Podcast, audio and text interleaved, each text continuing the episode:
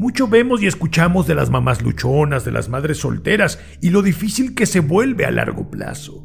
Pero qué mayor terror se puede experimentar para una madre que la de darse cuenta que sus equivocaciones le pueden costar lo más valioso.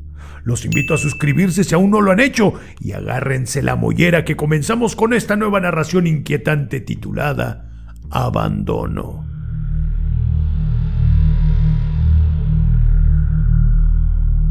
Esa mañana, mientras desayunaban en el antecomedor, Flavio le preguntó a su mamá lo que llevaba meses preguntándole de forma copiosa cada mañana. Mamá, ¿por qué no puedo ser mujer? Yo quiero ser niña, le dijo, a lo que la madre le respondió con crudeza. Ay, ya déjate de esas tonterías y termina de comer que ya se te hace tarde. Flavio era afortunado cada vez que su madre le respondía aunque fuera de mala gana, pues normalmente lo ignoraba. La mujer vivía molesta con la vida y no era para menos. Estaba sola debido a las malas decisiones que tomó. Dejó su carrera trunca para irse con el padre que le eligió a Flavio, por quien además le dio la espalda a su familia y ahora, presa del orgullo, no regresaba a ellos a pedir la ayuda que tanto necesitaba. Y las veces que ellos se acercaron a tenderle una mano, los rechazaba. Se limitaba a culpar a todos por su situación, se victimizaba por tener que educar un hijo ella sola, se martirizaba porque el dinero no le alcanzaba para los gastos básicos. Al final todo ese enojo y frustración lo descargaba en su hijo. Los compañeros del colegio de Flavio insistían en molestarlo, burlarse de él debido a su comportamiento afeminado. Lo llamaban de maneras despectivas, lo humillaban y por si no fueran suficientes los acosos verbales, también lo golpeaban. Alguna vez le hicieron perder el conocimiento por un mal golpe que le dieron en la nuca y lo abandonaron a su suerte, escapando para que no los culparan. Afortunadamente no pasó a mayores. En otra ocasión lo arrojaron al contenedor de basura y lo dejaron encerrado por más de tres horas, hasta que el conserje fue a vaciar los papeles de los sanitarios. Lo que creyeron que sería una broma ya había superado los límites. Pero Flavio estaba solo, no tenía quien contarle, con quién buscar ayuda, ni quien se interesara por lo que le pasaba. En la escuela Flavio intentó externar sus inquietudes con respecto a su sexualidad, pero los maestros lo silenciaban por abordar temas a los que ellos rehuían, ya fuera por un tradicionalismo muy arraigado, por la nula educación que tenían del tema o por simple apatía. Lo poco que lograba saber y comprender con su limitado criterio de 10 años de edad era gracias a lo que las redes sociales le mostraban, y que obviamente no tenía la intención de verificar dichas fuentes. Sin una guía moral, llegó a creer ciegamente lo que ahí veía y escuchaba. Y entonces, en una turbia madrugada de agosto, Flavio despertó agitado. En ese sueño se le reveló la respuesta a su mayor deseo, cómo ser una niña.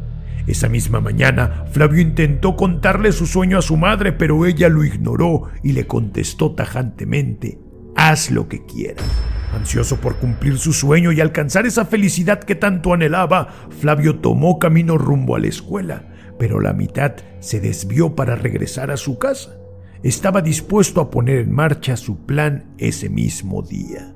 Salvo por los bravucones que lo molestaban y que a falta de alguien en quien descargar toda esa ira buscaron una nueva víctima para molestar, nadie más preguntó por él, mucho menos por el motivo de su ausencia.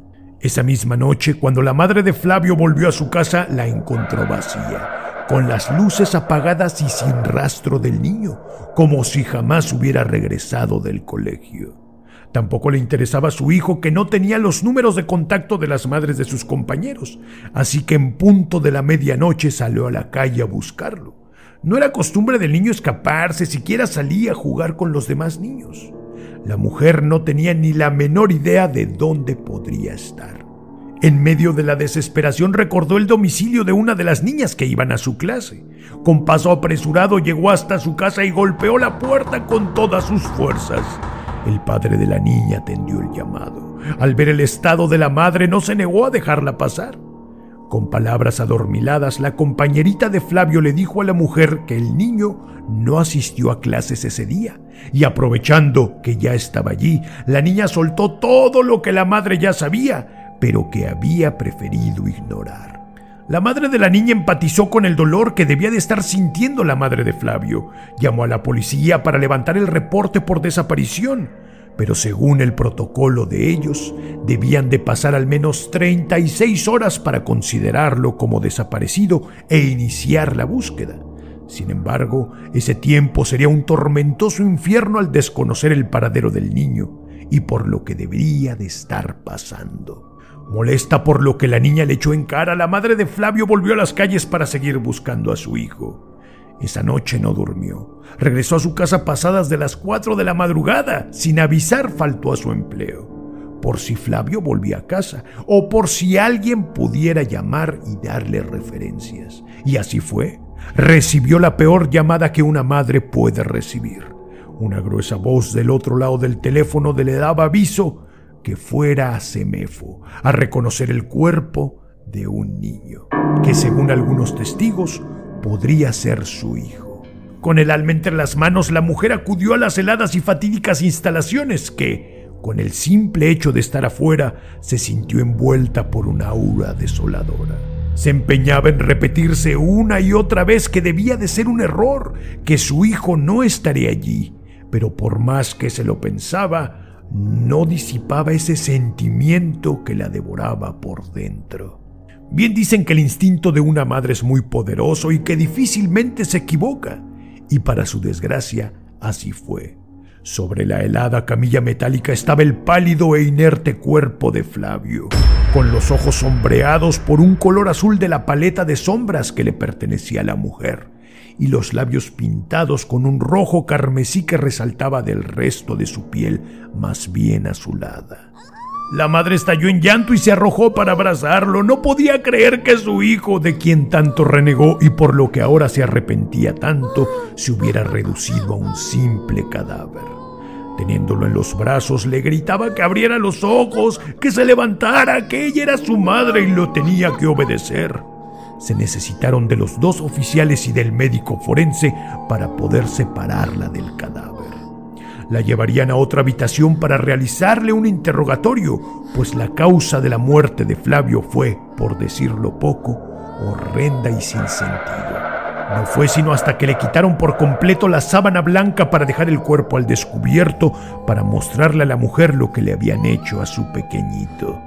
A palabras del forense, el cuerpo estaba seco, le drenaron toda la sangre y le mutilaron los genitales. Aparentemente por allí lo vaciaron. Lo debieron de haber hecho en otro sitio y solamente fueron a abandonar el cuerpo al parque, porque no había ni una sola gota de su sangre. La madre tenía mucho que explicar y no lo tendría muy fácil debido a los diferentes reportes de servicios infantiles que había en su contra por los maltratos que los vecinos reportaron de parte de ella hacia su hijo. Pero todavía queda una terrible incógnita. ¿Qué o quién le habría hecho esa atrocidad a un pequeño de 10 años? Les recuerdo que pueden apoyar la creación de este contenido por medio de mi Patreon y los invito a mis redes sociales para más contenido. Los espero la próxima semana con una nueva narración inquietante para no dormir.